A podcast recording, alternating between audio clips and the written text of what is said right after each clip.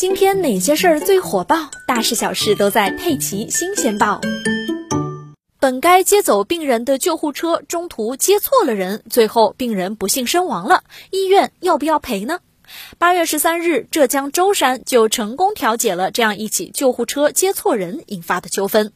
今年五月，家住舟山定海区的王老伯突发疾病摔倒在地，家人紧急拨打了幺二零急救中心和王老伯的家属约定在一个地方碰头。然而事发凑巧的是啊，他们约定地点的路段呢，同时也发生了一起严重的交通事故，而且也叫了幺二零，这让第一辆本该接走王老伯的救护车到达该处之后被拦停，并接上了车祸的受伤者。第二辆救护车到达已经是十分钟之后的事了。急救医生对王老伯进行了现场抢救，但是王老伯已经没有了生命体征。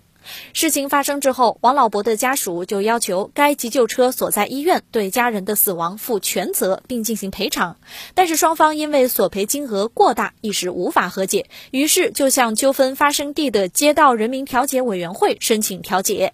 面对死者家属几十万的索赔要求，调解员耐心细心地进行了解说。救护车虽然被中途拦下，导致迟到了十分钟，但是事出有因，而且没有证据表明这是导致王老伯死亡的关键。目前王老伯早已经火化入土为安，无法进行尸检，不能查出王老伯的死亡确切原因，所以医院方需要承担一部分责任，而不是全责。建议死者家属降低赔偿期望值。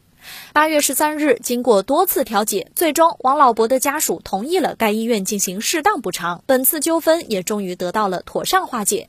其实啊，王老伯的死因没有鉴定过，在没有证据证明延迟救护是王老伯死亡的直接原因的情况下，家属如果要求医院对死亡结果承担全责，那一般是不会得到支持的。但毕竟延误抢救，客观上降低了抢救成功的几率。每个人的生命都应该受到第一时间的保护，所以结合医方的过错程度，基于公平合理原则和人道主义精神，即便延迟过错与死亡结果之间的因果关系极小，医院。院方面也应该给予死者家属适当的赔偿，这既是过错赔偿，更是对死者生命的尊重，对家属精神的抚慰。